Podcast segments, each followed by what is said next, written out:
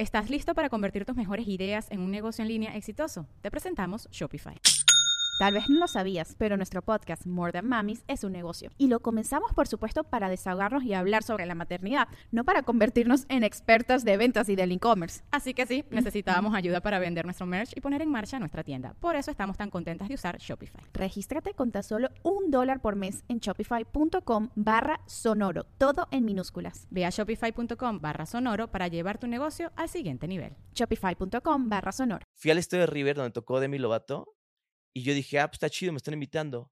No manches, o sea, salí de la camioneta, toda la fanaticada argentina puteándome, bu, da- me ubicaban de la burla que yo hice en, en la tele, ¿no? Y en ese momento ya existía YouTube, yo creo que lo subieron a YouTube, se hizo así súper heavy, lo que hacen es una estrategia de marketing. Todos los actores de doblaje me están odiando en este instante, pero es una estrategia de mar- marketing, Así hay es, que llenar sí. la sala y hay que cortar tickets, ¿no? Ojo, ¿eh? Que hay un chorro de películas que no tienen Star Talent, ¿no? O sea, como este, Frozen, no hay un Star Talent y es un exitazo. Moana tampoco, no hay Star Talent. Claro. Este, las últimas de Toy Story tampoco, ¿no? Entonces, güey, o sea, se puede lograr un éxito sin Star Talent, pero depende de la estrategia de cada distribuidora. ¿no? La historia que yo sabía, y es la que yo digo en la entrevista, es de que Lalo Garza metió a un amigo suyo Mm, porque él era el director en esa época de Pokémon. Luego va sumando piezas y dices, güey, pudo haber sido también una decisión de Lalo o pudo haber sido del cliente, como lo dice Lalo. Yo quiero creer las dos versiones o una híbrida hoy, ¿no? X. Eso sucedió en Perú hace cinco años. Hola, ¿qué tal amigos? Bienvenidos a Rayos X. En esta ocasión tengo de invitado a una persona que no solo es un gran conductor, actor, no solo eso, sino que además es parte de la infancia de muchos. Señoras y señores, Gabo Ramos. Bravo, gracias, gracias, gente, gracias. Vístete, por favor. Ah, ¿Cómo estás? Bien, me, me imaginé como, como un, eh, como un night show de estos como Sí, presentándote sí, a ti, sí. porque yo estoy acostumbrado a verte así. No, yo muy emocionado de que me hayas invitado. eh, fue súper rápido. Me, me- me escribió Rayito y fue así, pues va, me lanzo. Órale. Eh, estaba cerca también. eh, o sea, obviamente no fue hoy la invitación, fue Sí, hace sí, tres sí. meses. Ah, no es cierto. Pero mm, la verdad, yo veo tus capítulos, este, Gracias, me gusta, me encanta el set, me encanta cómo lo están armando y, y la estrategia que estás haciendo digitalmente, pues eres un máster. Gracias, gracias. La verdad es, es un honor tenerte aquí. Creo que eres parte de la infancia de muchos. Eh, primero me gustaría preguntarte si tú de niño te imaginabas que ibas a terminar siendo como pues, una celebridad de la televisión. Ay, güey, este, de chiquito, pues sí, yo jugaba con mi hermana más a radio. Ok. O sea, mi hermana hacía como que hablaba en un, en un programa de radio y yo tenía la, una grabadorcita y yo apretaba, yo era el operador, pon tú. Entonces yo le Ok. apretaba y, y ella hablaba y yo ponía la música y todo eso. Y luego, pues ya creció y no quiso jugar a eso.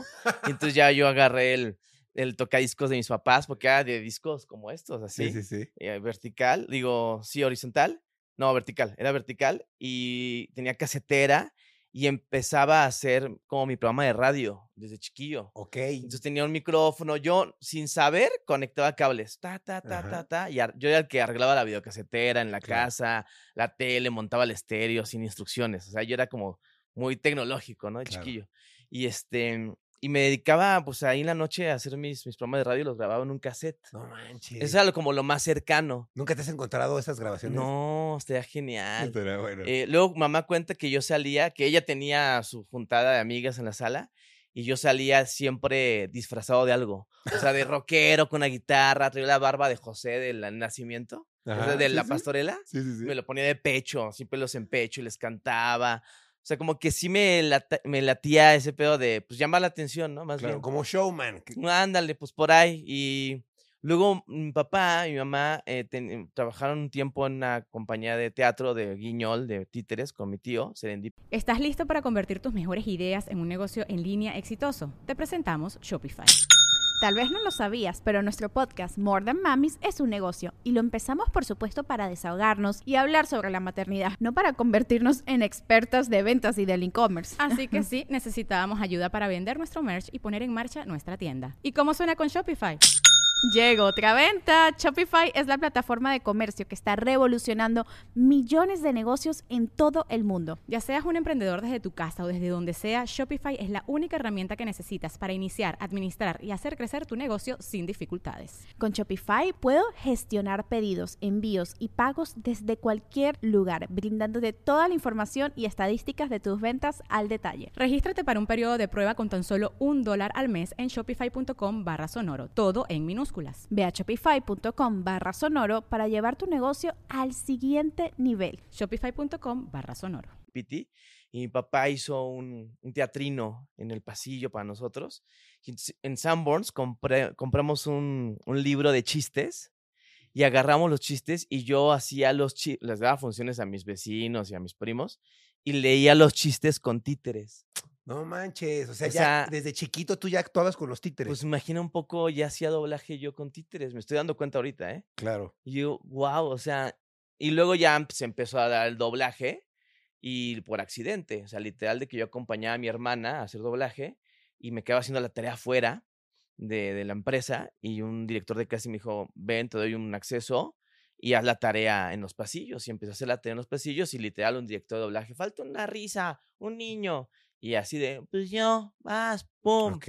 Y no, o sea, yo entré al doblaje sin estudiar. Yo aprendí en el atril Ah, desde los siete años. Justo te iba a preguntar eso, si eh, tú habías tenido algún estudio sobre Nada. esto. Nada, nada de actuación, nada. na- a los- al inicio nada, o sea, entré como por accidente, como te digo, a los siete años, empecé hacer doblaje y aprendí de que pues no, no lograba la- tener como la comprensión de la lectura, entonces me aprendía frases y los directores, porque antes se grababan todos juntos, ya todo el mundo hace doblaje y es de graba mis partes o graba en tu casa y lo montamos, ahí éramos todos juntos y el director me, me hacía así en el hombro para yo, era como el cue, para yo decir mi frase. Claro. Y ya que la soltaba, ya yo ya veía la boquita del muñequito o del niño y ya me iba como dando el ritmo y pum, terminaba mi frase. Y al siguiente, y era pues muy loco, así yo aprendí, luego ya tomé clases de actuación, de voz y dicción, de expresión corporal, teatro, llegué a estudiar también en Argentina humor, eh, guion de humor, acá me eché un curso de stand-up comedy, en Argentina me eché dos cursos de stand-up comedy, o sea, como que sí me gusta mucho la cuestión de la actuada, eh, en su momento fui actor, estuve en Amigos por Siempre con Belinda, eh, o sea, sí hice novelas, pero pues eh, la conducción me llamó. Mi primer amor, obviamente, es el doblaje y siempre va a estar ahí, ¿no? Ese es tu primer amor. ¿Y- y- ¿Y, Claro. cómo llegaste al doblaje? Porque no había un interés en un principio. Lo Ajá. hacías, pero no, no había un interés en aprender. Claro, no, pues eh, realmente cuenta la historia, cuenta la historia, que mi mamá quería unas fotos de mi hermana, sus caritas, ¿no? En- como las típicas caritas Tu, de tu hermana, la que yo conozco. Mi Lucía. hermana, Lucía, sí, de tres caritas, ¿no? Y la señora, de ahí era la señora Madera, mamá de Connie Madera, eh, muy conocida en el doblaje, y, mm, y le dice, te vamos a hacer las fotos, pero tienen que tomar un curso de doblaje tu hija. Y mi hermana tenía seis años.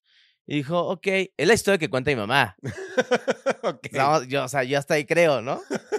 y entonces ya le tomó el curso y estando ahí, este, igual pasaba eso que no, sa- no terminaba de aprender a leer, entonces le daban la- el cue y empezó a tener llamados y a tener eh, trabajo de doblaje y ahí voy yo de colado y te digo que empecé con un comercial así de la nada, una risita, hice la risa y yo seguía yendo y en el mundo del doblaje, en esa época, era muy interesante tener voces de niños, porque en su época, en lo que estoy hablando hace, yo tengo 37 años, estoy hablando hace 30 años, eh, las que hacían a los niños eran mujeres, o sea, era Mm, claro. literal, Ma- Ma- Antonieta de las Nieves, la chilindrina, Sí. era la máster de hacer la voz para niños, ¿no? Serán señoras haciendo voz de niños. Y aparece esta serie de A. Arnold, donde yo hago a Gerald, y decía, este, como lo veo, eres hombre muerto, Arnold el hombre, el hombre paloma, el chico del pórtico, ¿no? Historias que contaba. Y en esa época, todos los que ves en la serie, pues yo creo que si de 10 personajes, 8 éramos niños. Y entonces eh, se volvió como una generación muy cool. Ahí estaba Kalimba, estaba Enzo Fortuni, estaba Lalo Garza, em, Fernando Bonilla, que es el diente de oro, que es estando pero, hijo de Héctor Bonilla. eh, y bueno, había muchos hijos de, ¿no? Porque obviamente, pues unos eran directores, actores, llevaban a su hijo. Y yo, era, yo no era hijo de, yo era hermano de, Ok. ¿no? Entonces yo era el hermano de Lucía. Y ahora éramos los niños Ramos y entonces hacíamos doblaje y era fácil ya, como cinco o cuatro llamados diarios. Wow. O sea, era mucha, mucha chamba. O sea, en un estudio de doblaje había hasta 14 salas, ¿no? Wow. Oye, entonces tú siempre te dedicaste desde pequeño al mundo artístico. ¿Nunca tuviste un trabajo a- alterno a esto? No, no, siempre fue doblaje y luego después del doblaje, que siempre estuvo y ahora menos, pero ahí está, me dan mis llamados. Eh, digo, pues la estudiada, estudié teatro, me tocó hacer teatro, eh, teatro musical también y luego la conducción en Nickelodeon a los 15 años y de ahí para MTV cuando yo tenía 17 años, me eché 10 años. Y ahí, bueno, ahora estando en MTV empecé a producir y ahora soy productor de televisión y ahora lo, de, lo del Tlacuache. Si, si no hubieras tenido esta carrera artística, ¿tú qué crees que hubieras hecho de tu vida? ¿A qué te hubieras Ay, dedicado? Soy, no sé, soy muy fan de en su momento de Robbie Williams. Ok. De. Pero el, ah, el pedo de, de ser acá un showman en el escenario, y Ok. cantar. Tuve un momento que tenía una banda, yo, que se llamaba Exceso, donde estaba Lambda García, teníamos una banda. Movías la nalga nada más, ¿no? Movías la nalga y cantabas ese tipo en Me- Mercurio. Y me latió, pero yo creo que sería por ese lado, ¿no? De, Ok. Y también me late la onda, eh, la resta- los restaurantes, tengo ahí como una cosquillita. Ah, o como invertir en Uf, restaurantes. Me encanta, me encanta lo de la cocina, el entretenimiento, ¿sabes? Como un lugar donde puedes echar el desmadre, pero bien, y el negocio, y que te deje varo en efectivo, y puedas tener tus negocios turbios en el bar. No, no es ok, ¿y qué tipo de comida es la que más te gusta? Eh, me encanta el sushi, me encanta el sushi, pero estando en Argentina, eh, saludos a la fábrica del taco, es- viví seis años en Argentina y para a- llegarme y cerca- acercarme al- a México, porque yo estaba con MTV, eh, iba siempre a una taquería que se llama la fábrica del taco y el dueño era un un güey de Monterrey y era así un desmadre, o sea, nos encerramos en el restaurante, echar el after, eh, eh, sacamos las botellas, las enterramos en la maceta para después del concierto sacarlas de la maceta. Yo me quedé jetón una vez en el baño y literal me desperté y, y sonó la alarma, ya estaba el, el restaurante cerrado.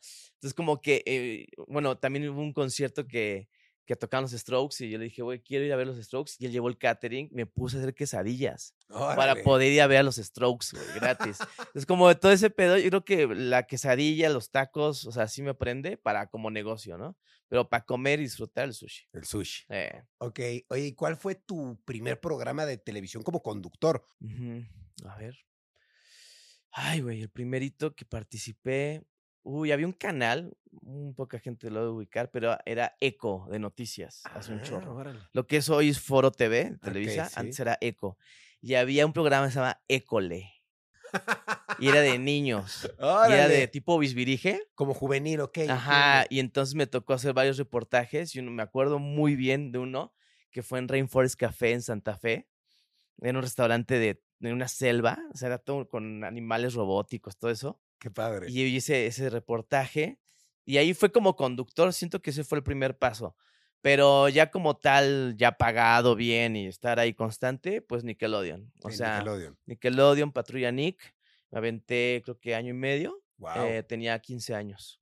Y fueron los primeros que e- hoy se llaman los Kid Choice Awards. claro. En esa época fueron mis premios Nick. Fue, yo creo que todavía era Reino Aventura, güey. Wow, Rey de Aventura, sí. Sí, es- ese lo condujo Jordi Rosado, Arad de la Torre, tocó 18s, Panda.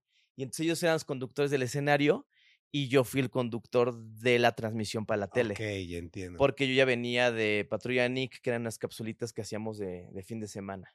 Ok. Entonces ahí pues, fue, fue mi gran casting, porque la misma gente que hace Nickelodeon es la que hacía MTV en esa época. Que me imagino de ahí fue que dijeron, ¿sabes qué? Te queremos para los 10 más pedidos de MTV. Sí, fue, bueno, lo que me, me- me explicaron fue muy loco porque de los cuatro conductores de Patrulla Nick, éramos dos niños y dos chavas, este, yo supuestamente medía más en rating, ¿no? Ok. Y entonces realmente a mí me utilizaron para hacer este cambio, ¿no? Si te acuerdas en MTV, estaba muy de ah, Jackass, ¿no? Y otro programa de que se grapaban el pito. Sí, o estaba- sea, estaba medio hardcore. Night to Circus, o sea, era súper extremo, ¿no? Sí. Eh, que de hecho una vez participamos juntos, no te hagas, me lo llevé a MTV, una vez me lo llevé a MTV a Es muy cierto. Eh, y entonces era muy así, oh, muy de hombres. Y entonces eh, querían llevar a las niñas. En esa época, como se pensaba, ¿no? Estoy Claro. hablando de hace 20 años. Sí. Entonces vamos a llevar a las niñas a, a MTV. Entonces agarraron el güey que más medía y era yo, es lo, según lo que me cuentan, y me utilizaron como un vehículo para llevar a las chicas de Nickelodeon a MTV, Ok. porque en ese momento apareció VH1 en Latinoamérica. Y entonces hicieron un cambio de generación. La gente de MTV se fue para VH1, o sea, el público, como que, ah, me voy para VH1 porque aquí sí hay videos, Claro. este, hay otro tipo de realities o contenido, y MTV lo empezaron a hacer como más teen, claro. donde vi- vino, vino eh, Teen Mom, Quiero mis 15, este, Invade Cuartos. Otros realities, pero más tranquilos. Ajá, eh, Rock Dinner, ¿no? Entonces ahí fue cuando yo entré y cambió ese mood de- del canal y, y entré directamente. Pues, o sea, a mí me seguían pagando, me aguantaron seis meses como exclusivo eh, en esa época cuando había exclusividad. Y estuve seis meses pagado, iba a la oficina literal a estudiar de música. O sea, con mi productora me decía, entra a esta página, no había Wikipedia, era allmusic.com. Eh, el director de cast eh, artístico me decía, vete a los mix-up, vete al Sanborns, ve lo que dicen las revistas. O sea, una labor más artesanal, ¿no? No tanto, no, no, no existía tan fuerte el internet. Y así me ponía a estudiar las bandas. Y ya me lanzaron, era el blog interactivo, hacíamos el Contra 2.0, el Click y los 10 más pedidos. Eran tres horas, de lunes a Wow, viernes. ¿tres programas hacías? Tres seguiditos, ajá. El Contra 2.0 era batalla de videos con mensajes de texto, güey. Ok. De antaño, estamos hablando, esto es Sí, súper vintage, esta sí, sí, sí. plática, güey. Mensajes de texto y la gente votaba, se veía la barra, el loading y pum, salía el video. Ok. Y luego tenía el otro que era el click, que era muy cagado porque era el putea. Literal, la gente puteaba en los videos, güey. El otro, el dedícalo, dedicaban videos. Este, había sexy, sex no, fotos de chavas o güeyes y la gente votaba hacían sexys durante los videos. Y luego venía los llamas pedidos, que ese ya duraba hora y media. Entonces eran. Como dos horas y media al aire. Y que diario. tenías nada más ciertas cápsulas, ¿no? Eran, sí, nosotros les, les llamamos este, BJ Links. Ok. En otros lados dicen cues, pero sí en ese momento eran links porque son los que te linkean de, de un video a otro, ¿no? Ok. Y sí me tocó ser en su momento BJ, que era video jokey, ¿no? Ok. Y hoy ya no existe ese término porque pues ya nadie presenta videos, ¿no? Claro. Oye, ¿y cómo fue tu etapa en MTV? ¿Cómo te trató la gente, la producción? ¿Te Sí. trataron bien? ¿Tuviste a alguna vez algún problema? El primer día lloré. El primer día lloraste. Puta, no manches. Lloré súper heavy porque es que yo venía de Nickelodeon. Claro. O sea, yo no era un experto en música, yo no era un güey de locutor de radio, yo no era un güey de una disquera. Entonces fue como, me, me mandan al ruedo con esta previa, ¿no? Pero tampoco era tanta. Y tenía mi productora, tenía el camarógrafo, que era realizador y a la vez editor, y tenía, en su momento era Manolo Álvarez, que le mando un abrazote, y a Michael Dagneri de Miami también, eran los jefes de MTV, que estaban ahí en el foro, y cada uno me decía algo. O sea, la productora acerca de la información. El güey de la cámara, eh, ven, sonríe. El otro, no muevas tanto los brazos. Y el otro, no grites. O sea, no había como, o sea, todos emocionados en construirme, pero en Claro. un de putazo cuatro, Claro. güey. Y literal, o sea, sí sal, o sea, pedí tiempo y me fui a llorar al camerino. O sea, de que, puta, no lo estoy logrando, güey, porque repetía y Claro. repetía y repetía. Y la ahí se dieron cuenta que no necesitábamos dirección. Siento que un poquito del éxito, lo que sucedió con los días pedidos es que me dejan hacer lo que yo quería y reflejaba un poco la generación, porque pues, yo tenía la misma edad de los güeyes que veían el, el canal, ¿no? Claro. Entonces, literal, el público que, si se acuerdan, los días pedidos, había público y se veía reforma. Era un poco, imitar un poco lo que pasaba en MTV Estados Unidos, New York, era TRL, eh, Total Request Live, y entonces era acá los días pedidos. Y el público que estaba allí eran amigos míos de la prepa. Ah, O sea, la productora llegó y dijo, hay que meter público. Y yo, ok. Y le dije mamá, mamá, ¿me ayudas? Te paso los teléfonos, tú los coordinas, va. Y es cuando mi mamá empieza a ser coordinadora de audiencia Ah, en loco. MTV y luego la jalaron a los premios MTV y ella coordinaba los VIPs con audiencia casta- casteada para que aparecieran en la tele en los premios MTV. O sea, empezó a chambear fashionista. Entonces yo, yo era el conductor y mi mamá tra- trabajaba también ahí. Entonces era, era un ambiente bien chido. Y literal, como te digo, fueron súper libres conmigo. O sea, Qué chido. creo que eso lo valoro cabrón porque eh, igual también me gusta que me dirijan, Claro. pero me dejaron generar mi estilo, ¿no? Y yo gritaba cualquier burrada, ¿eh? Yo decía, ganja, bro, al aire. Yo no sé por qué lo decía, porque un amigo me lo dijo una vez en la escuela, yo gritaba cosas, me ponía el micrófono acá abajo ah, y ellas hablaban. Epo- hoy estaría canceladísimo yo. Claro. Era otra Eh, época. Era otra época, ¿no? Entonces era como, y está ahorita en YouTube y, y lo subo a TikTok y es lo que más me jala. Lo o sea, reto. tengo videos de 3 millones de cosas de MTV. O sea, muy loco de, ay, mi nostalgia, este, mi infan la nostalgia, mi infancia, todo eso, me jala cabrón todo lo de, lo de MTV porque es algo, pues son archivos que hay que rascarle para encontrarlos, ¿no? Claro. Yo, ni yo los tengo. ¿Hay, hay- hay algo que hayas hecho al aire que pues ya no esté, que digas, uy, me regañaron un chingo. Ay, güey, es que, o sea, no que me hayan regañado, pero obviamente es viral. Claro. El de León de Zoé. Ajá. eh, la historia real de esa fue. A ver. Que es súper viral, tiene ya un chorro de millones de, en YouTube. Pero la historia real de ese eh, fue porque. ¿Pero qué pasó? ¿Nos puedes explicar? Ajá. O sea, hablé mal, o sea, hice el título del disco de León de, de Zoé, en esa, esa época era Memorex Commander, y era un nombre larguísimo que unían las, las, las canciones. Era Memorex Commander y el corazón atómico de la Vía Láctea. Ese es el título real. Pues yo en mi onda irreverente MTV, eh, llegan los OE, me traen el disco, Chucho, el tecladista, era novio en esa época de jazz, otra VJ, yo salía de fiesta con ellos, era mi cuate. Entonces, en el baño le digo, oye, traigo esta idea, le quiero cambiar el título a el disco y le quiero poner Paula, no me destruyas mi corazón atómico, mejor agárrame el Memorex Commander y sácame la Vía Láctea, haciendo una broma machista Sí, sí, este, sí. o sea, de, de esa época. ¿no? Y el güey, a huevo, esta poca madre, sí, Aldo, en el migitorio, literal, así Sí, sí, sí. platicándolo, a huevo, va, a huevo. Dije, pues les va a gustar. Entonces voy a la entrevista y se la suelto a León y obviamente yo no sabía, pero acaba de cortar con Paula, su novia, la real. Y puta, le dolió y dice, no, no creo, Gabo, no creo. Y me se quita el micrófono y yo todo nervioso, una risa nerviosa de y ya no me contestó nada. Bueno, corte porque no era en vivo, era Claro, grabado, grabado. eh, pero pues al fin salió, ¿no? Sí. Corte ahí, se para León y dice, ¿qué onda? Vamos a fumar. Yo no fumaba. Y le digo, ah, no. Y se fue a fumar. Y o sí creo que sí lo acompañé y platicamos como si no hubiera pasado nada. Pero físicamente o eh, públicamente sí se enojó. O sea, pero después ya no. Ah. Y luego me lo topé con Reptilectric y me dijo, ¿qué onda? El round 2 Ah, te dijo. fuera del aire. Dije, no, no, ya estuvo, ya estuvo. Porque sí recibí un, chi- un chorro de hate. Te tiraron hate porque hate por eso. heavy. Hate también me recibí por hablar mal de Demi Lovato, que hoy también lo. Yo soy papá, entiendo de las burradas que yo decía. Claro. Pero pues estaba en un, en un territorio de humor. Yo tenía un programa que se llamaba MTV Week, que era un late night. Y estás en un territorio de humor. Hay tres guionistas. Y literal, eh, por el problema de alimenticios de, de Demi Lovato, eh, agarramos y hablamos de ese problema. Y pu- no, o sea, tachadísimo en internet, en Twitter. Y luego me habló la disquera para que fuera a entrevistarla al, a un estadio allá en Argentina. Pero, ¿y, por, ¿y con motivo de que lo hicieron a propósito? No, me invitaron, perdón, ¿puedo? Sí.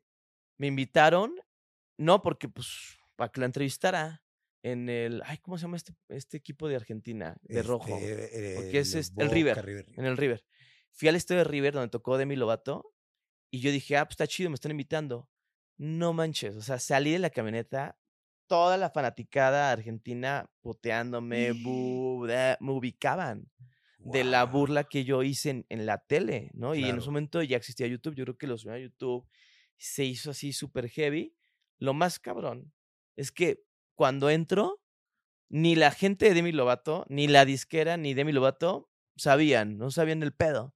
Me senté, la entrevisté, le hice las preguntas que tenía que hacer bien, me trató poca madre, me salí y obviamente nunca más volví a, a cagarla, ¿no? O Claro. sea, bueno, errores cometen todos, ¿no? O sea, sí, es normal, no, pasa nada. No, no, no. Oye, ¿y qué dirías que es lo bueno de trabajar en MTV? Porque me imagino que tiene muchos beneficios ser uno de los conductores estrellas de Mm, MTV.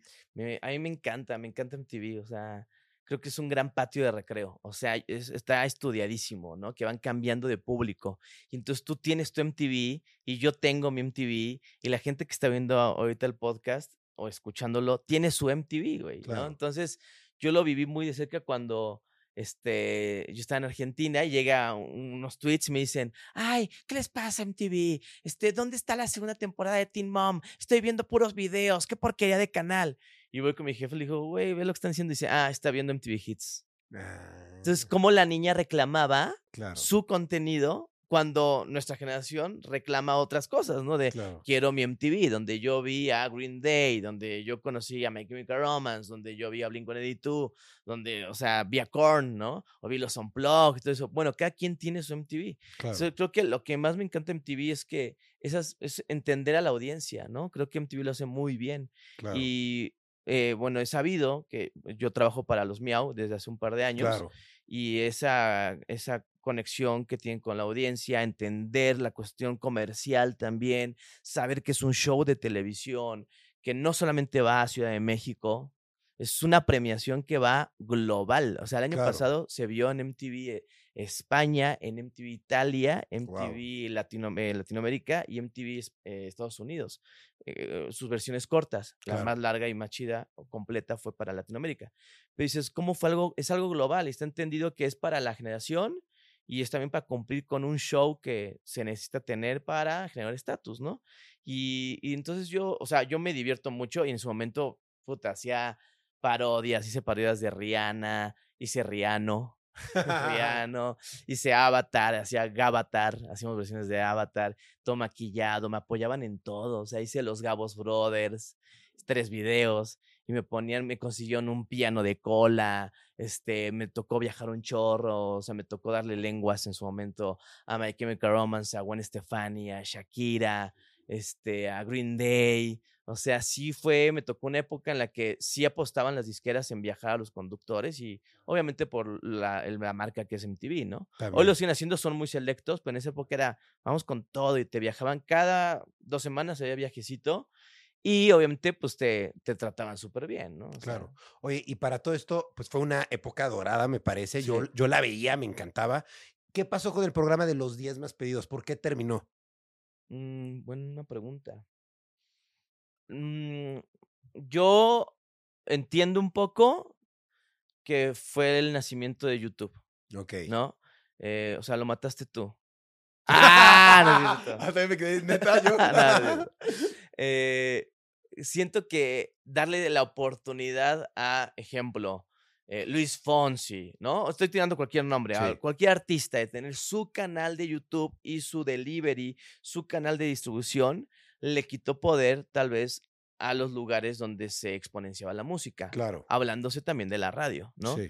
Luego, en, en ese momento fue un golpazo, pero después te das cuenta que obviamente el artista necesita sus medios, son los medios tradicionales. Hoy yo vivo también de estar en, en el Tlacuache de los 40 claro. y se escucha música todo el tiempo. Acaba de ir Molotov, Jesse Joy a la cabina, o sea, se dan su tiempo porque tienen que hacer su promo en la radio, porque es interesante, porque tiene masas, porque sigue siendo un medio tradicional y masivo. Y pasa un poco también, ese fue el golpe, yo creo que de YouTube hacia los canales de música. Sí. Entonces no Lady Gaga, no estreno un video en la tele, lo estreno en mi canal de YouTube. Claro. Y a ti te doy este, el backstage, ¿no? A Claro. ti te doy la primicia, la primera entrevista para platicarte. Pero el video se estrena en mi canal de YouTube y luego te lo doy. Claro. Entonces, pues empieza a bajar un poco la industria de los videos en la tele. Entonces, Claro. un conteo hoy, pues ya no funcionaría, ¿no? Sí. Ah, Tendrías, o sea, funciona en la radio, que estás tiempo real, en vivo, un, un canal en vivo, no sé, Telehit si tenga un top en su momento, ¿no? Pero hay pocos canales que ya hacen vivo también. O sea, yo Claro. trabajo hoy en Exa TV y no hacemos vivo. Ok. Oye, y yo veo que tú estás de conductor, has estado de conductor en muchísimos programas y has tenido de invitado pues a, pues, a diversas personalidades, por lo que veo, que se me hace increíble. ¿Ha habido algún invitado que pues se te haya complicado mucho tenerlo a, a tu lado, que digas, híjole, no hablaba mucho o estaba como muy callado o algo así? Ay, güey, este, varios, güey. es que es difícil. Bueno, cuando sí, llegan de claro. divas, pues sí está heavy, ¿no? Sí, exacto, también. Bueno, le voy a tirar a uno que ya, ya se siente chido porque lo acabo de entrevistar. Ok, eh, pero entiendo que está en su momento complicado. Randy de Molotov. ok. Me tocó entrevistarlo para una marca, para la cerveza eh, Victoria, y era en un evento de Día de Muertos. Ok.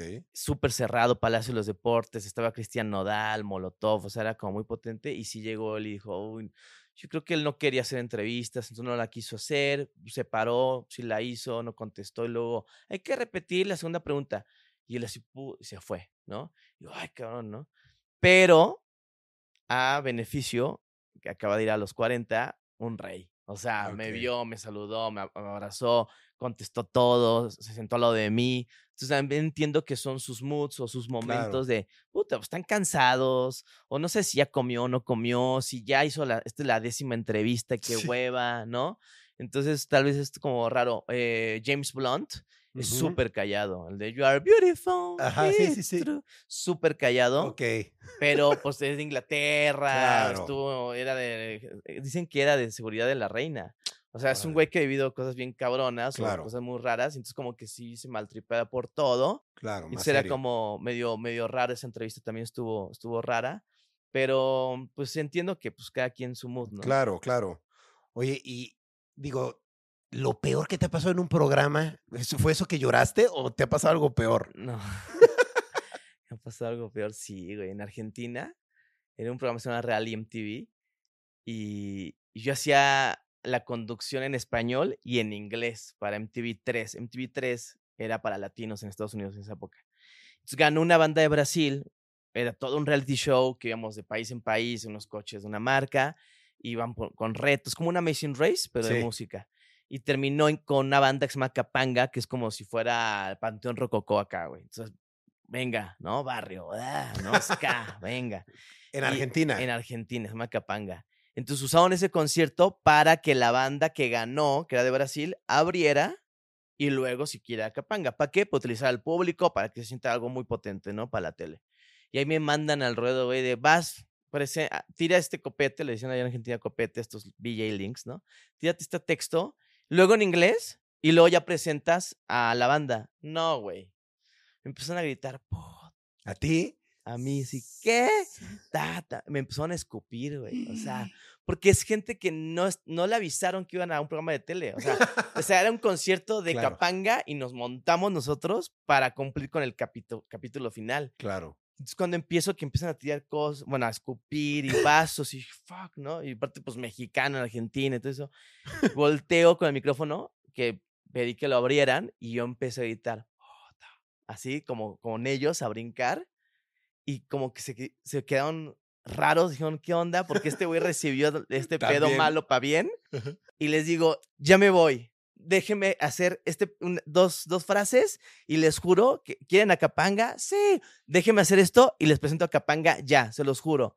Y todos, wow. Y pum, me lo presenté primera en español, en inglés y salí corriendo. güey. Dije, a la verga, vámonos. ¡Wow! ¡Qué Pero, nervios! pues sí, porque al final era un, yo no conocía a ese público. Claro. Y pues me aventé y pues recibí esa madre, fue, fue heavy, No, y que te equivoques y te empiecen a Sí. gritar otra vez y no te dejen terminar. Qué complicado puede sí, ser, ¿no? Sí, sí, pero pues pasan los masivos, ¿no? Claro. Otro, el fashionista, también ya por borracho, eh, fashionista, que un programa de moda para MTV, me tocaba animar al público entre banda y banda, era Plastilina Mosh y Belinda.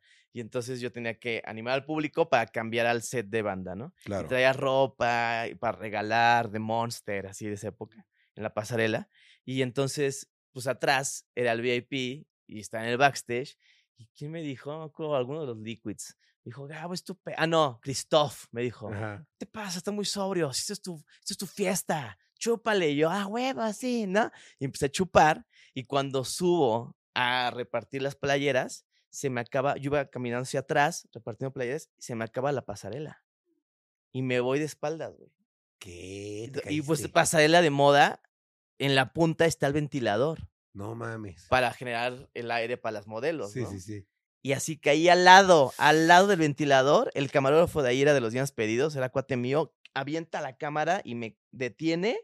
¿Y quién estaba al lado de, de ahí de la cámara? Mi mamá. ¡Gabriel! ¡Gabriel! ¿Qué te pasa? Y yo, ¡ah! Me paran y era para un golpe, no sabes, de dos metros para abajo en la espalda, güey. O sea, era para no respirar. Y agarré aire y seguí con, en la conducción. ¿Y Pa, seguiste en el pum, programa como seguí, si nada? Seguí, pa, pa, pa, pa, pa, pa, pa, pa. O sea, apliqué Juan Gabrielazo o el de Maná. pero seguí, güey, pa, pa, pa, pa, pa, pa. Y en cuanto cruzo la, la puerta de backstage, no, ya estaba el productor de Miami, a- doctores, todos preocupados. Y ahí me da el bajón, ¡fum! Y ya me empezó a doler. Obviamente mi mamá gritando también ahí, ¿no? Entonces dije, bueno, ya basta, basta. Me arreglé, ya volví a salir ¿Y después de. ¿Qué, qué te pasó banda. esa vez? ¿No te Ya, pasó na- nada, pero sí fue un momento, como dices, cabrón, estoy, o Y en sea, vivo. sí, estamos en vivo, hay audiencia, pero bueno, pues era MTV, también Claro. es como, ¿cómo no vas a agarrar la fiesta, no? Claro, O obvio. sea, es el único lugar donde sí puedes agarrar la fiesta, cabrón. ¿no? Claro. Y está cagado y aceptado, ¿no? Claro. Ve a todos los acashors. Qué chingón.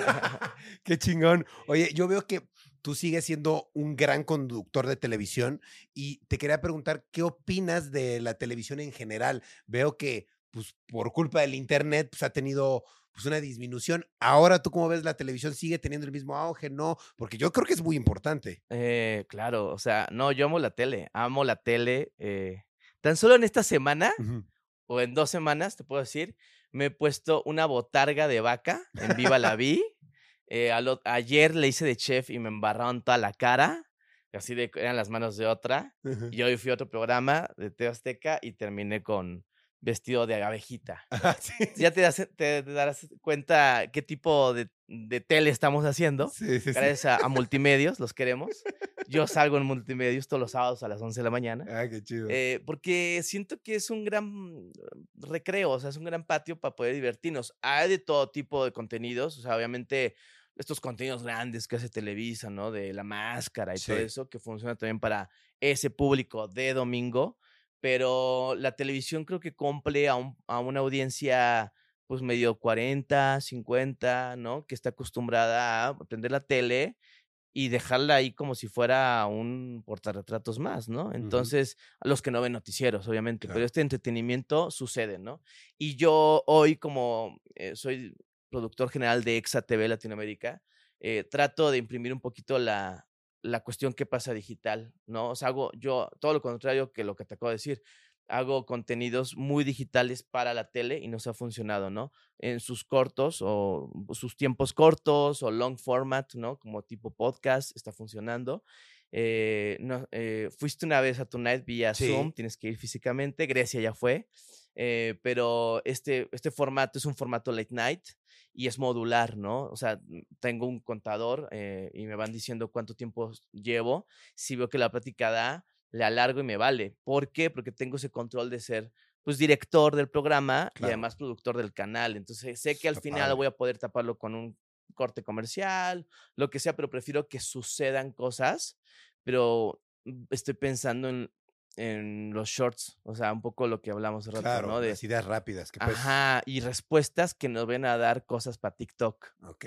Entonces, pero más bien, esa es mi cabeza, pero mi equipo hace tele. Sí, Entonces es como una dualidad de yo estoy en un ritmo de digital y mi equipo está en la cuestión pro de tele, entonces es una buena combinación, ¿no? Ok. Pero creo que es esa, mm, eh, los medios están morfeando, ¿no? Es como llegar a combinar todo. O sea, tú ves un morning show, hay challenges, claro. cosas que pasaban hace 10 años en YouTube, ¿no? O tú lo hiciste mil veces, dar dinero en la calle, güey. Claro. Y hoy está regresando esa moda, ¿no? Claro. y seguramente lo van a empezar a hacer en la tele. Entonces, como que vamos morfeando y es una forma, yo creo que los medios de comunicación lo que necesitan es como hacer un contenido que viva para Facebook y que viva en Facebook.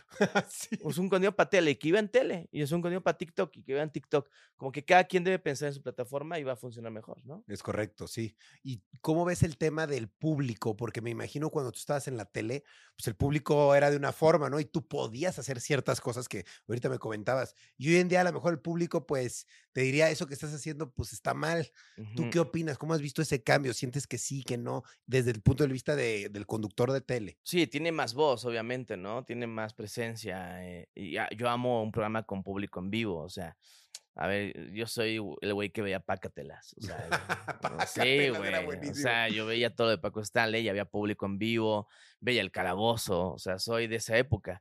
Y creo que tener público en vivo te genera como otra vibra, ¿no? Sí. Y la opinión del público, la que no está en, en el foro, pues vale un chorro también, porque pues al final es tu rating, es tiempo, en tiempo real. O sea, yo dirijo tele, cuando hacemos la tele en vivo, que me tocó hace como dos años, después de pandemia voy todo grabado, Pero en la pandemia iba en vivo diario, cuatro o cinco horas, dirigiendo yo desde cabina. Y había programas que hacía eh, la transmisión por Facebook y yo medía el rating gracias al Facebook. Mm. Si el tema daba y, y crecían los views y crecían los views y crecían los views y tenía que ir a corte, yo le decía a Master, aguántame un minuto más, no voy a ir a corte, güey, porque no voy a dejar a estas dos mil personas mandarlas a un corte comercial porque se me van Se a ir van, todas, ¿no? Sí. Que obviamente el de comercia- comercialización me, me patearía la cola, güey. Porque Claro. güey, yo quiero todos esos 2000 que vean mi comercial, cabrón. Pero yo pensando en el contenido y en la audiencia. Entonces creo que esa audiencia hoy en día te da chance de entender más el contenido. Claro. Eh, pues es en analytics, ¿no? Al final Sí. de cuentas. es- y te ayuda a saber si ese contenido funcionó o si ese momento. Yo hoy tengo otro programa en Amazon Music News, eh, en Multimedios, Canal 6, em, que me dan el rating minuto a minuto. Y es una belleza. Qué chido. Está Entonces ya bueno. me di cuenta que no funcionó y que no. Y cada semana hago cambios en el programa. Te juro, cada Ah, semana. Empezamos con cinco cortes comerciales, hoy estamos a dos cortes comerciales, bloques largos, entretenido, el primer bloque, o sea, el primer bloque dura 18 minutos y antes duraba 4 minutos. Yo lo mandé a 18 y, y yo lo veo ya como audiencia y te atrapa, y te atrapa. O sea, no le Claro. cambias porque viene otra cosa y viene un güey vestido de pinche cosa, ¿no? Y una botarga, y viene tal cosa, y viene un reto, y viene una entrevista, y ta, ta, ta, y ahí tú ve a la gente 25 minutos y me lo refleja el rating, ¿eh? O sea, Claro, te das cuenta chido. que gracias al minuto a minuto puedes entender qué estás haciendo, ¿no? Sí, y eh, claro. hacerlo sastre a ese canal, Claro. porque no es lo mismo el público de Exa TV al público de multimedios o la radio en el Tlacuache, güey. En el Claro. Tlacuache nos habla mucha gente de plataforma, de Uber, de Didi, y están manejando manos libres y nos cuentan sus historias. Son bien infieles, ¿eh? Ya los caché. No manches, güey. Así de un güey de.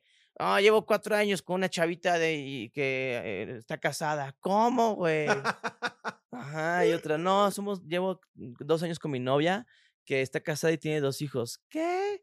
Soy su coach del gimnasio. ¡Wow! Y yo de mames. chismoso pregunto, ¿pero conoces a su pareja? Claro, sí, hemos ido a cenar. Y él sabe, ¡no sabe! No ¡Wow! Es, y Sí, sí. es otro tipo de público, ¿no? Claro. La radio es una belleza también. también. ¡Pum! Vámonos. No, has hecho muchas cosas, me queda claro. Y, también como actor, me queda claro que tienes una gran carrera. Y te quería preguntar, ¿qué personajes has hecho como actor, actor de doblaje? Eh, bueno, Gerald de A. Arnold, Oso de Franklin, Jerry de Tres Amigos y Jerry que salía en Nickelodeon, eh, La Tortuga, ah, ya le dije, La Tortuga de, ah, Oso de La Tortuga Franklin, eh, bueno, hago Draco Malfoy de Harry Potter, Ash de Pokémon por más de 15 años, eh, ¿qué más? Eh, la última película de Emoji, hago al dueño del celular, Alex. Este, bueno, también en Ugly Dolls hago otro personaje que invitó Xochitl.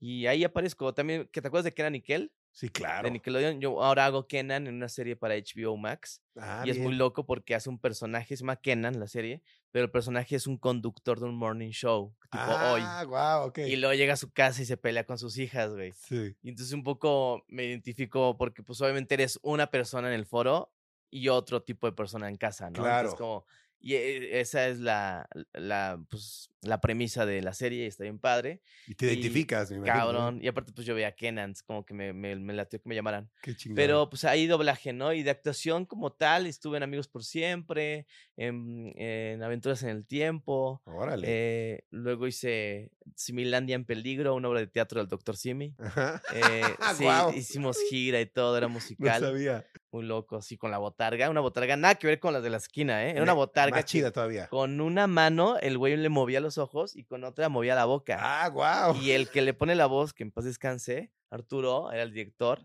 eh, hacía la voz desde la cabina. Entonces este güey tenía que escuchar el ritmo del director o el actor en Y ese mover. momento y él mover el dedo, o sea, no era una grabación. Claro. Órale, Eh, loco. ajá, y bueno, y bueno, eh, cantar en vivo, la comedia musical.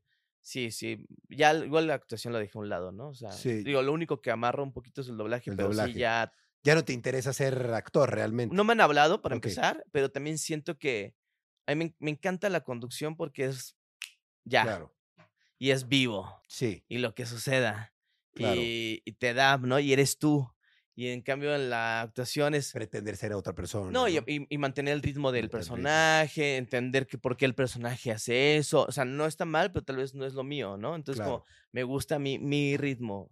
Y pon tú ahora en Tonight, pues yo sí me enojo un chorro, güey, porque estoy así de no está pasando lo que yo quiero. Entonces, Claro. ¿dónde está ese juego? Ponlo acá, 3, 2. ¡Yay! ¿Qué pasó? Ah, como, el cambio. Ajá, y yo así estoy viendo la escaleta y no grabado tal cosa, la parte 2, ¿por qué no la grabaron?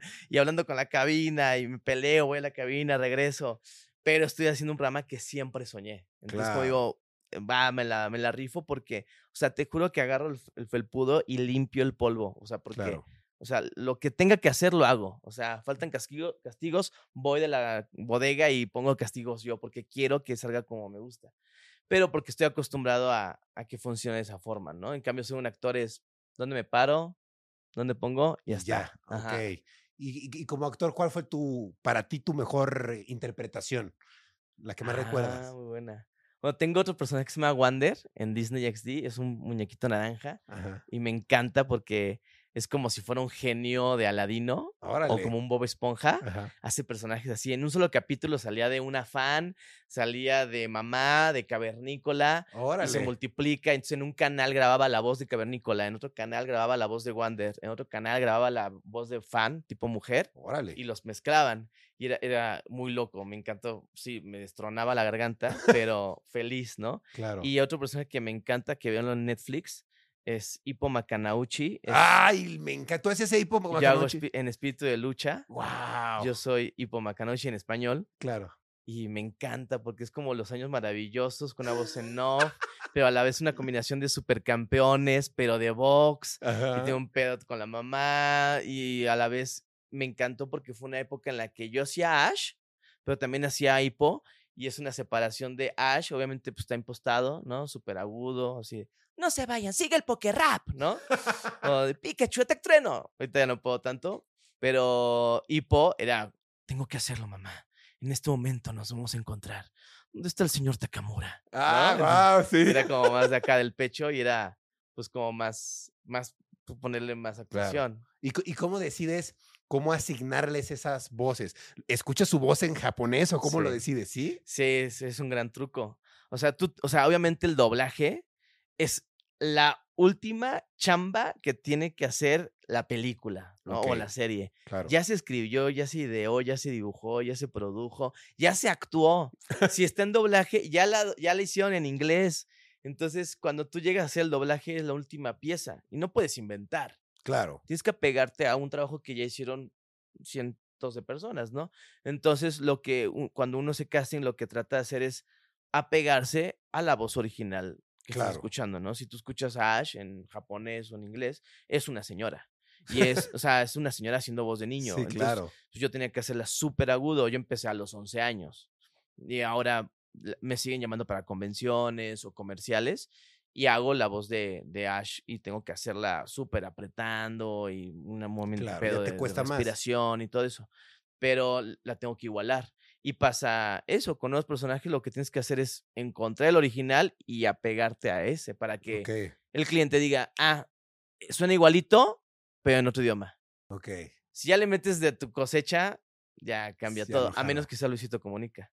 Ah, no escuché nunca este Sonic en inglés, no lo escuchaste. pero ¿Te gustó cómo lo hizo? sí, mi hijo ve, lo he visto miles de veces y siento que pues, le puso lo suyo. Se Claro. escucha que es Luisito, ¿no? Pero también está chido eso porque cuando hablan a, a creadores de contenido o artistas de masivos, lo que hacen es una estrategia de marketing. Todos los actores de doblaje me están odiando en este instante.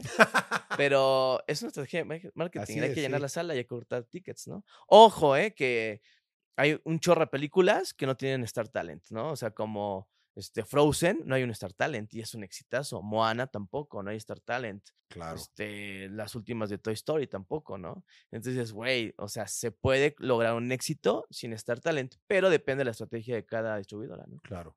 Oye, también ah, he platicado contigo hace rato, me platicabas de Argentina, que viviste seis meses en Argentina. Sí, tú ¿no? fuiste varias veces, ¿no? Yo fui como tres veces a pero Argentina. nunca nos encontramos. en- No, nunca, nunca, nunca, la verdad. Qué no. bueno.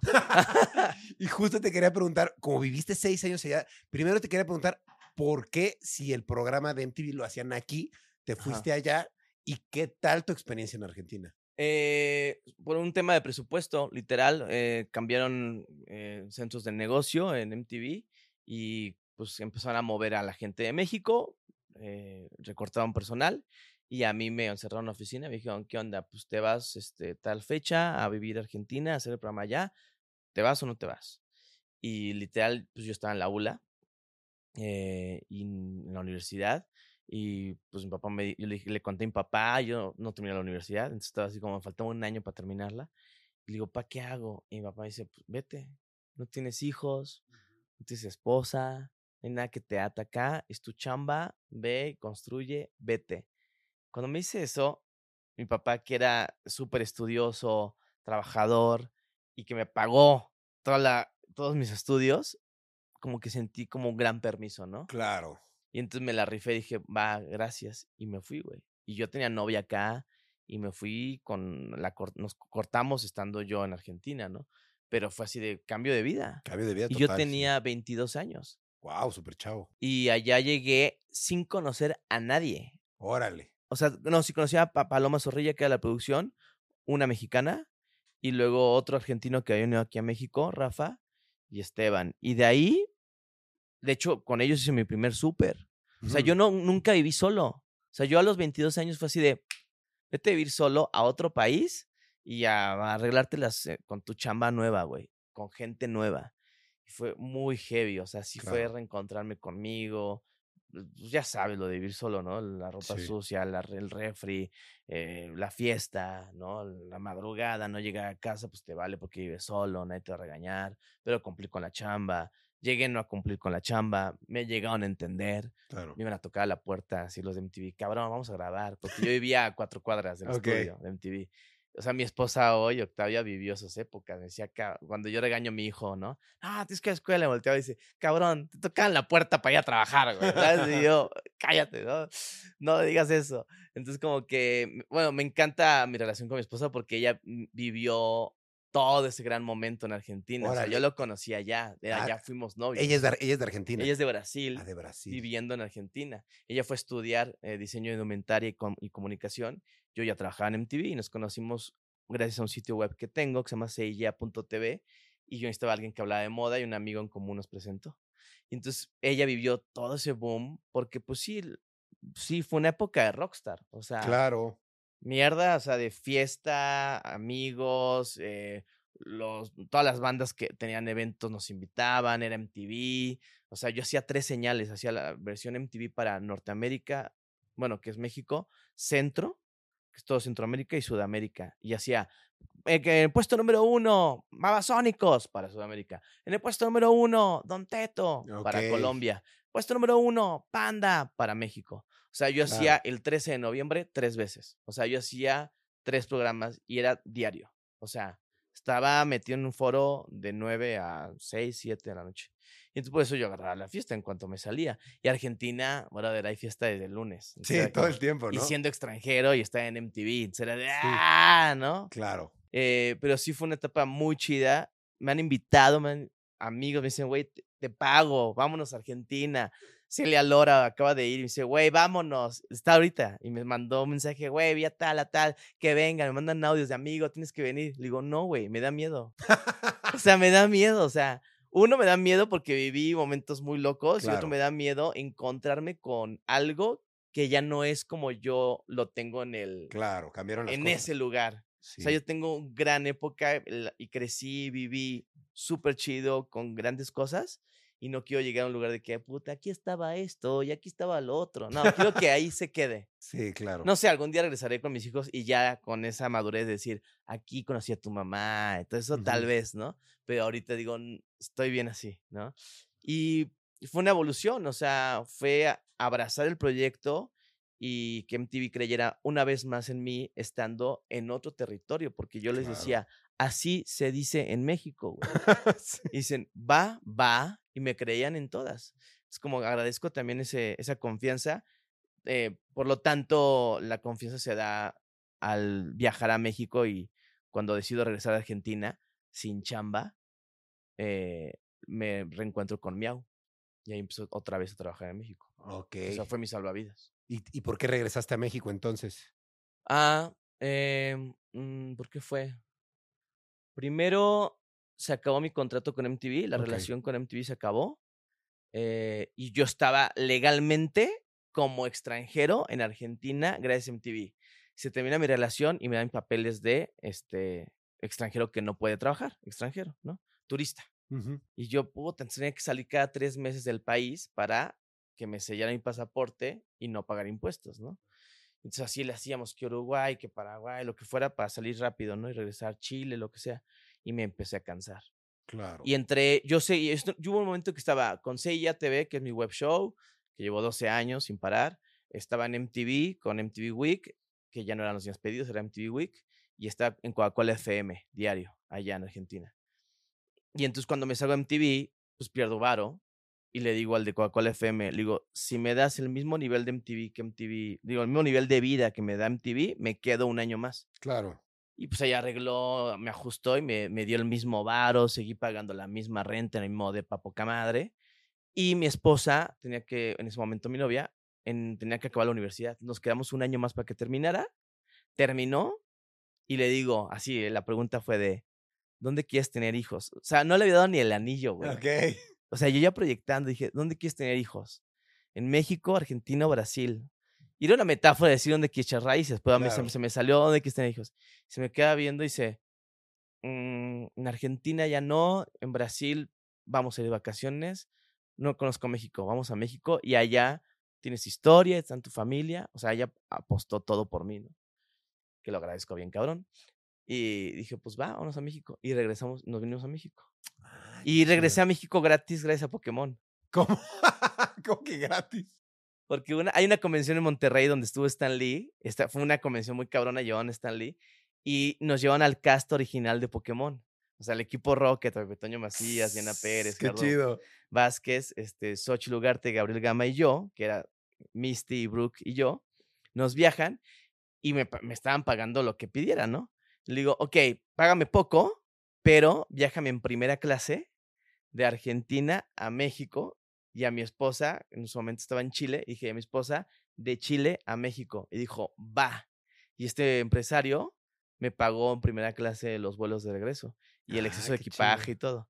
Que cobré poco, pero me puso todo para Claro. regresar en ceros pesos, ¿no? Entonces Sí, sí, sí. y entonces gracias a Pokémon regresé a México, güey. Ah, que qué gratis. Ah, qué chido, qué buena onda. Güey, muy loco con Stan Lee, pues, digo, una anécdo- anécdota. Llega un fan Ajá. y me dice, ay, me filmas mi foto. Y vio la foto y era de Stan Lee. Entonces yo, yo iba a filmar una foto de Stan Lee, güey. Le digo, pero es Stan Lee.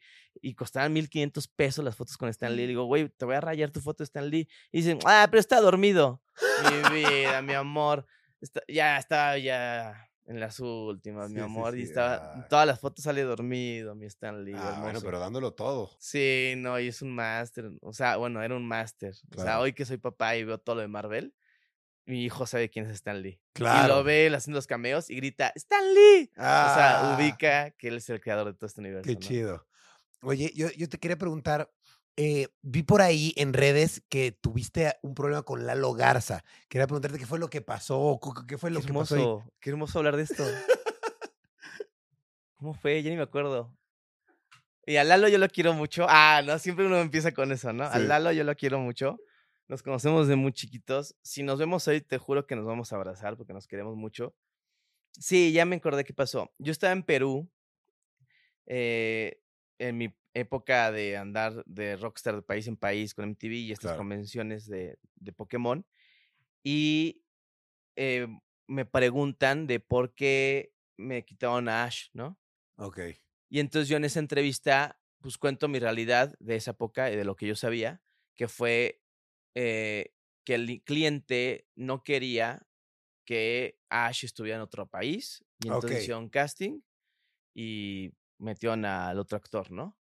Pero entonces yo digo, pues me hubieran avisado y tal vez me regresaba a México, pero Exacto. tampoco fue eso. Entonces como que la historia que yo sabía, y es la que yo digo en la entrevista, es de que Lalo Garza metió a un amigo suyo, porque él era el director en esa época de Pokémon. Luego va sumando piezas y dices, güey, pudo haber sido también una decisión de Lalo o pudo haber sido del cliente, como lo dice Lalo. Yo quiero creer las dos versiones o una híbrida hoy, ¿no? X. eso sucedió en Perú hace cinco años. Mi community manager agarra el pedazo de, poke- de esa entrevista y la sube a TikTok, güey. Ok. Y entonces Lalo Garza piensa que yo acabo de dar esa entrevista. Ok. Y entonces hace un TikTok diciendo, es que Gabo Ramos no entiende, le, tiene así, o sea, a ver si no te cabe, no te cabe en tu cabecita, o sea, ya haciendo pues comentarios ah, pasivo-agresivos, ¿no? Y a ver que no entiendes, que yo no tengo la culpa, y por qué sigues con esa idea, güey, en lugar de escribirme, de hablarme, echarnos un café, pues lo hace público, entonces yo le respondí públicamente. Y respondí esto, así de que, brother, estás viendo un video de hace cinco años, eh, haya pasado lo que haya pasado, pues ya pasó, no te claves. Y yo estaba en la cabina, le digo, y, y tengo que ir en vivo, chao, ¿sabes? Como no me estés molestando y no le queremos rascar otra vez a este tema, ¿no? Claro. Entonces fue así como muy raro. Pero mira, Lalo ya ahorita tuvo otro que fue con Franco Escamilla y dijo algo de, a- eh, como Atom, ¿no? En la mota y no sé qué cosa. Y todo el mundo del doblaje se le fue encima. Y tal vez es su modo, ¿no? De, de ser mediático y está Claro. bien y los followers que tiene lo hace por su talento y por su mediatez Claro. y sigue dirigiendo y sigue siendo un gran actor y siempre va a ser, ser parte de nuestra generación con las voces que hizo y, y hace, pero bueno, también a veces pues le gusta generar cositas y Claro. bueno, yo le entré al juego hace en, en el video pasado. Claro, ok, pero realmente tú no tienes un problema con él. No, no, para nada. Y, y también me compran problemas con Miguel Ángel Leal, y no- que es el que hace la voz de Ash y hoy director de Pokémon. Y para nada, o sea, mi- lo tengo en mi WhatsApp, me invitó a hacer un capítulo, de, se abrió un multiverso. Órale. Entonces te llevas bien con la actual voz de Ash? Claro, no, me, me invitó a hacer Ash. Ah, y se abre chido. un, un multiverso y aparece otro Ash con otro Ash y me dice, me parece genial Claro. que tú fueras ese Ash. Le digo, claro, y fui y yo con unas ganas de grabar con él, pero era pandemia, entonces me dirigió vía WhatsApp, eh, me, o sea, mi regreso a hacer Pokémon y fue en una cabina, mm, o sea, una tercera parte de esto, con un ingeniero que nunca había visto en mi vida. Y dije, "Oh, mi gran momento lo estoy viviendo solo, no hay pedo. me grabé una story yo Claro. solo, ¿sabes? Pero muy cool porque al final estos Ash se separan, se despiden y le dice, eh, gracias Ash, ¿no? Mi, mi Ash al otro Ash le dice, gracias Ash. Y otra frase así como muy emotiva y terminé y lloré, güey, porque fue como, Wow. nunca le había agradecido tanto a Ash Ketchum, güey. O sea, porque sí es parte muy, impo- Qué muy, bonito, fuerte mira, se me hizo la piel, eh, te lo sí, juro. yo estoy casi Está llorando. bonito. Pues muy importante para mí porque pues es parte de mi vida, güey, desde Claro. los 11 años. Estabas traigo una él. chamarra de, de Pikachu que me regalaron y mi casa está llena de tazas y de, traigo, tengo pijama de Pokémon. Fui a H&M y le compré el traje de baño a mi hijo de Pikachu. O sea, es parte de mi vida. Pokémon. Claro, totalmente. Y qué padre Ah, que como tuviste- Liverpool, ¿no? Ah, es parte de es mi vida. de No, y qué padre que tuviste esa oportunidad como de darle las gracias, ¿no? Que Muy es algo que yo creo que internamente tú sí Lo necesitaba, Exacto. lo necesitaba. Y te digo, con el actual director entiendo que no son decisiones de ellos, se ponen a aferrarse, decir que regrese, que regrese. Y el cliente dice, no, pues no, Claro. y ya está, ¿no? Y- Pero esa otra bola que me hicieron de que me peleé con él era porque los fans hicieron una carta que Mm, se juntaron como 90 mil firmas para que yo regresara a ser no, Ash. bueno. Y entonces todos mis fans le tiraron hate a él y él contestaba, me decía, por favor, ya diles que me dejen de hatear. Claro. Le digo, lo digo, pero siguen haciéndolo, güey. Es un pedo de ellos, cabrón, Claro. ¿no? Y tampoco voy a parar tanto. O sea, digo, hasta ahí, pero si no, pues cada Claro. quien lo suyo. Y pues muy cool, o sea, también se siente chido que la gente lo, te defienda. Claro. Y, y yo siempre voy a estar agradecido con el gremio del doblaje, pues al final es, es una profesión súper fiel. Sí, O sea, te digo, cuando yo regresé a Argentina, volví a hacer doblaje porque no tenía chamba. Y fue así de, hola, aquí estoy. Y empecé a hacer personajes chiquitos, ambientes, dobletes, seis loops. Y luego me convertí en maestro y di seis cursos de doblaje. O sea, es, me, o sea, si yo me clavo, me ofrecieron dirigir. Pero pues busqué, me encontré otro camino, que es la Claro. conducción y la producción de tele. ¿no? Claro. Yo, yo te quería preguntar, ¿qué es lo que tú consideras que la gente se quedó más contigo? O sea, con ese recuerdo. ¿Qué es lo que la gente dice? Recuerdo esto de Gabo Ramos. Es Pokémon, y Pokémon. los 10 más pedidos. Los días más pedidos. Cabrón. Y siento ahora que el Tlacuache, ¿eh? Porque es muy cercano, te digo, a, a los choferes de plataforma. O sea, yo me subo a un Uber y me ven y dicen, Ah, el del Tlacuacho, ah, ah, bueno, ¿no? Oye, sí, la Pam sí está bien grandota, ¿verdad? Porque está Pam Boguel. Le digo, sí, sí, sé que. O mi esposa usa mi Uber y. Pero usted no es Gabo Ramos, el del Tlacuache, ¿sabes? Como que sí, entonces está bien padre eh, eh, ese mood y ese, e- ese público, ¿no? Claro. Pero hoy, o sea, antes de venir acá, me pidieron dos fotos por los llenos pedidos, güey. Claro. qué Eh, y, es- y era un güey que estaba en un estacionamiento limpiando su moto, o sea, en Polanco. Claro. Y así, güey, ¿me puedo tomar fotos de mi infancia? Obvio estaba Eric de Allison. digo, "Pu- pues con los dos, que los dos son mi infancia, ¿no? Entonces, como que digo, qué cool que les traiga eso. Y obviamente, o sea, hoy en la mañana fui a hacer un programa y me llamaban por ser la voz de Ash. Es Claro. como que, pues tengo mis. Pasó tanto tiempo que marcó. Y está padre, ¿no? O sea, sí, le claro. chambié. Le chambié 10 años. Tuve 10 años en MTV, güey. Un buen rato, sí, claro. Y, en Y es una generación. O sea, yo sé que un niño de 15 años hoy no me ubica, güey. Claro, sí. me ubicará porque entrevisté a un TikToker, Exacto. ¿no? En claro. Tonight, ¿no? Sí, Pero tal vez la generación de los 30, 40 sí, sí me ubican. claro.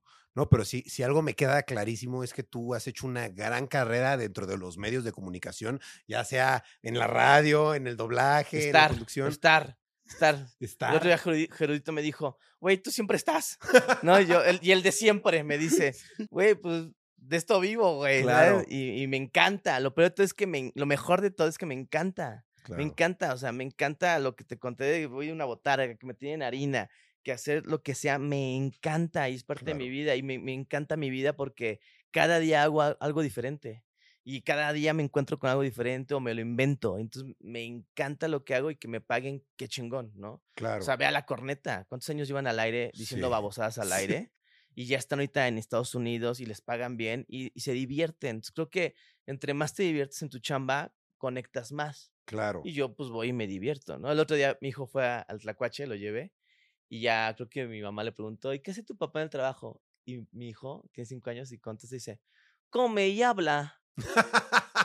Porque ese día nos llevaban donas, Sí. entonces yo estaba comiendo en el corte comercial y luego echar el chisme al aire. Entonces, para él, mi chamba es, este güey nada más come y habla, Sí. ¿no? Ah, ¿Cómo ven las cosas, no? Y sí, Sí, un poco sí. O claro. sea, voy a tirar pura burrada, ¿no? Pero pues es parte del entretenimiento para ese medio, ¿no? Claro. No, pero eh, a mí me queda claro, después de tanto tiempo de dedicarme ahora yo también a las redes, veo lo difícil que es estar vigente, ¿no? Durante tanto tiempo. Sí. Y pues yo definitivamente veo que tú de alguna manera, pues vas, regresas, pero ahí estás. Y digo, qué padre, porque se ve que te gusta, se ve que te entregas a eso. Y pues definitivamente eres un gran conductor que por algo tienes lo que tienes y te mereces mucho más, definitivamente. Sí, no, y ahora con pues, la, la producción de tele también me encanta y entender al público, todo esto de los, los award show, porque no solamente trabajo en los Miau, también trabajo en los Kid Choice Awards. El año pasado fui guionista de los Latin Grammys. Me, hay una conexión ahí de volver a hacer cosas con otro tipo de premios. veo, veo otros premios que no voy a decir nombres. Digo, ah, ¿por qué está pasando esto? Tienen que hacer esto, y acá, y acá. están cagando, ¿no? Porque soy bien, bien, o sea, soy bien picky para esas cosas Claro. pero porque me encanta eh, la maquinaria de la televisión y cuando se va al internet es mejor, güey. o sea, me tocó producir lo de Kimberly Loaiza, el live más visto en TikTok en el mundo Wow. con Leo. Yo, o sea, yo lo hice con él en Acapulco a cuatro cámaras, vivo, vivo, vivo, vivo, vivo, vivo, ¿no? Y ganamos un premio del live más visto en el mundo, güey. Y, y ahí lo que logramos fue una combinación de la, la forma de hacer tele llevada al digital con el punch del talento, ¿no? O el Claro. artista que está. Pero si, cuando combinas eso, pues estás inventando un nuevo medio de comunicación. Claro. O ¿Cuán- sea, una nueva forma de hablar, un nuevo lenguaje, ¿no? claro. ¿Cuántas personas vieron ese live? No, no sé, está en internet, so- no, fueron como 18 millones, 20 Mierda. millones, no sé, o sea, se- le ganó a Justin Bieber y a J Balvin. Qué locura. Y, de, de hecho, terminando, ahí Rob, de seguramente los de conocer Sí, de sí, sí. TikTok, que lo lleva al parte de música, me dice, güey, acabas de romper un récord mundial. O sea, a él ya sabía que ese día era récord mundial, me enseñó eh, su celular, no entendí nada de las gráficas, le dije, no mames, qué chingón yo a- a- arreglando un cable. Qué chingón, güey, huevo, ¿no? Y luego salió el comunicado, luego vieron los TikTok Awards del año pasado, ahí le dieron el premio. Y pues cada año como que recordamos ese gran momento y fue con mi equipo con el que hago Seyea y, y también gente de tele. Entonces digo, güey, o sea, voy sumando gente de todos lados para seguir manteniendo pues las cosas chidas en los medios, ¿no? Claro. Qué, qué cool. La verdad me, me gustaría que, yo creo que hay mucha gente que ve la tele o ve el internet y dice, ¿cómo quisiera ser yo ese güey, no? Que está ahí hablando, ¿no? ¿Tú qué consejo le darías a la gente? Tú que siempre estuviste ahí, ¿no? O sea, que tú desde, Sí. desde chiquito estabas dándole, dándole, dándole y sigues dándole, ¿no? ¿Qué consejo le darías a la gente que quiere estar ahí, no? Pues eh, un poco, lo- tú lo sabes y, y lo vemos hoy, ¿no? O sea, es como nunca perder el el piso, porque al momento me tocó perderlo y me di cuenta que no era el camino. Entonces, como que estar, estar, estar, y lo, lo que te digo es esa cosa de, construir y, y también entender que después de la cámara somos seres humanos, ¿no? Y que si hay que levantar un cable o conectar o armar o escribir o hacer la escaleta, usted, tú lo sabes, tú empezaste como creador de contenido en YouTube, fuiste de los primeros en México y ¿qué hacías? Escribías, armabas, Claro. editabas y después Todo. de editar lo publicabas y después pagabas pauta y luego muévelo y ahora consigue la marca. Toda esa labor en una persona, todo Sí. lo que hace un canal de televisión en una persona. Y entonces por eso sabes que cualquier cosa se va a solucionar en edición o que esto va a funcionar. Entonces digo, prueba, prueben de todo, háganlo, háganlo, háganlo, háganlo, háganlo, háganlo. Y un gran ejemplo, Justin Bieber, ¿no? En su momento todo el mundo se burlaba de él, ¿no? Sí. Y pero el güey estaba, estaba, estaba. Se abre el espacio de un camino del pop y pum, para arriba. Entonces, digo, todo el mundo está esperando ese gran momento, que llegue tu momento. Pero no sé si el triunfo va a ser llegar cuando llegue tu momento. Entonces, disfruta el camino. Claro. Cágate de risa. Y pues sí, cágala y, y ya no la cagues más, ¿no? Pero ahí date cuenta que la cagaste. Y es estar, estar, estar, hacer, hacer, hacer, hacer. Digo, yo llevo 12 años haciendo mi web show. Wow. Luego públicamente no gana un solo peso por ese programa, Órale. pero me, me da vida. O sea, me mantiene, es una vitrina, me da otras chambas.